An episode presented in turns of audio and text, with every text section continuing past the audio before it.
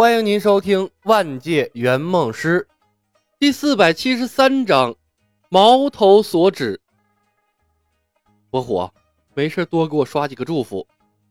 看着深陷肥皂剧剧情中的白素贞，李木往人群中缩了缩，说道：“继续这么搞下去，我怕撑不到任务结束啊。”胡晓彤早就无话可说了。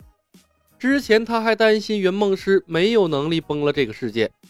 现在看来，等他完成梦想，白素贞的三观指不定歪到什么地方去了。能保持正常的思维，恐怕都是难事儿。剧情，情深深雨蒙蒙都他妈乱入了，哪儿还有什么剧情啊？以后见到白素贞穿着品如的衣服，他都不会觉得奇怪了。胡晓彤叹了一声，忧心忡忡地问：“小白，我还有机会学到法术吗？”不要质疑圆梦师的专业，即便和整个世界为敌，我们也会帮你实现梦想的。哪怕剧情再崩坏，心里再没底儿，李牧仍然保持着足够多的自信。这是来自老圆梦师的职业素养。把心放到肚子里，我带过的客户多了，你的愿望算简单的了。照这个趋势发展下去，和整个世界为敌，怕是用不了多长时间了。圆梦师得罪人的速度，比他实现梦想的速度快多了。深吸了一口气，胡晓彤试探着问：“小白，你还有没有血菩提？要不然先让我学一些别的功夫防身。我总当个普通人也不符合人设呀。以后妖怪多了，我要还什么都不会，该拖队伍后腿了。我知道这要求有些过分，在任务之外。”回去之后，我可以给你补偿多少钱都可以。圆梦师各种匪夷所思的手段，让胡晓彤认清了现实：报复圆梦师的心早就在不知不觉中消失了。现在的他只想提高一下自身的能力，能让他在这乱世之中有一定的自保之力，别莫名其妙的给人干死了都不知道怎么死的。也好，你的个人实力啊，是该升一升了。李牧转头看了眼拘谨的胡晓彤，回头我给你找本内功，你先练着，等练出了内力再吃血菩提，钱什么的就不用了，我也不太需要。胡晓彤像是没想到李牧这么痛快的就答应了，诧异的看了眼李牧，眼神有些复杂，最终他叹息了一声：“谢谢。”看着反常的白素贞，小青急得满头大汗。姐姐，你到底怎么了？中邪了吗？白素贞充耳不闻，依旧深情款款的说着台词儿。道灵，这个世界上怎么会有这样的一个你呢？王道灵，这个世界上有这样一个我，就是为了这个世界上有这样一个你啊！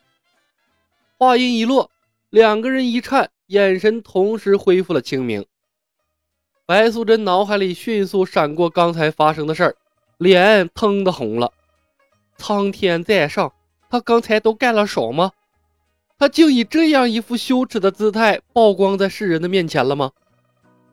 王道陵脸色惨白，机灵灵打了个冷战，恼怒的看向了白素贞，吼道：“白蛇，原来是你在暗算本道爷！想事情早说，本道爷如你所愿。”何必如此大费周章？话锋一转再转，李公甫显然有些跟不上节奏了。他忽然觉得自己可能被骗了呀。不过，李公甫心中仍抱着一丝希望。道长，你在说什么？什么白蛇？你们到底是什么关系啊？大庭广众之下，和王道陵深情款款的一场对戏。本已让白素贞羞愤难当，王道陵的污言秽语一瞬间冲垮了他的理智。他一伸手，从虚空中招出了雄黄剑，从二楼窗户一跃而下。王道陵，你这个卑鄙无耻的癞蛤蟆，我和你势不两立，拿命来！姐姐，我帮你。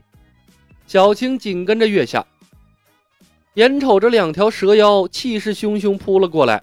王道陵一个狙，一个狙，一个狙灵。白素贞，且慢！你要在这闹市之中跟我动武吗？白素贞愣住，目光扫向周围瞠目结舌的围观群众，最后落在了李公甫身上，神智在一瞬间回归，冲动了。李公甫看看王道灵，又看看白素贞，完全弄不明白发生了什么事儿。他皱眉看向白素贞：“白小姐，你会武功？”回不透。素贞从小学过一些玄门法术。白素贞叹了一声，忽然间不知道该怎么收场了。王道林看着白素贞，若有所思。汉文今天没和你们在一起吗？李公甫又问。他昨天刚回到钱塘门，抽空回了一趟家，自然知道许仙这些日子一直跟白素贞等人混在一起。白素贞生的美貌。李公甫有意撮合二人，但白素贞今天搞了这么一出，让他心中犯了嘀咕。汉文有些事情早早离开了，应该是回家了吧？白素贞心不在焉的敷衍道。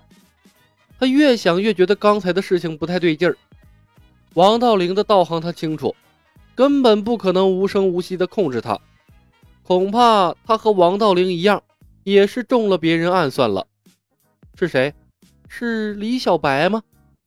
不知道为何生出被人暗算的想法，李小白第一时间便闯入了白素贞的脑海。可是他这么做的目的是什么呢？纯粹为了捉弄他，陷他于不义吗？难道小青说对了，三只狐狸非坏即蠢吗？一想到这里，白素贞再也没心思跟王道灵纠缠了。他收起了雄黄剑，匆匆地说道。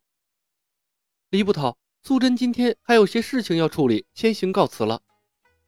在众人指指点点的议论声中，白素贞招呼小青，匆匆返回了悦来客栈。什么人嘛，一个个怪里怪气的，得告诉汉文离他们远点。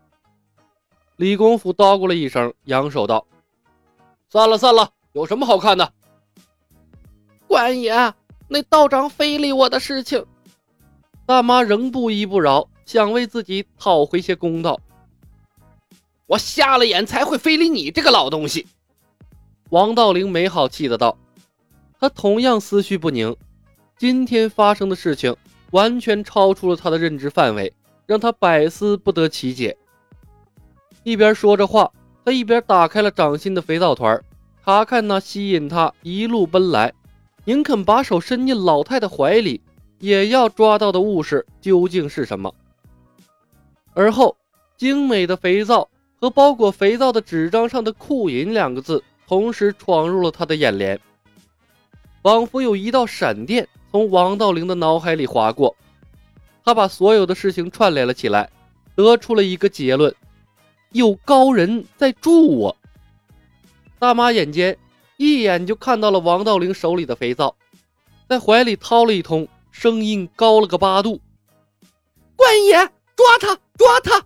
那肥皂是我的，他不仅非礼我，还偷我的东西。肥皂！李公甫回头看到了王道灵手里的肥皂，不由得皱了下眉头。这不是白素贞随从的吗？白素贞随从？王道灵一震。李捕头，我大概知道扣银案的真相了。当真？李公甫的精神顿时振奋起来。哈哈，十有八九。王道灵点了点头，朝悦来客栈看了一眼。我们换个地方说话。你们不能走，还我的肥皂！大妈不依不饶，扯住了王道灵。大娘，不要胡搅蛮缠了。那肥皂是你的吗？我现在忙得很，你一把年纪了，又没少什么东西。这是一两银子，算是赔给你的，你拿着，该干嘛干嘛去吧。李公甫的心思全在库银案上，哪有功夫理会这些鸡毛蒜皮的小事儿？随手丢给他一两银子，把他赶到了一边去。本集已经播讲完毕，感谢您的收听。喜欢的朋友们，点点关注，点点订阅呗，谢谢了。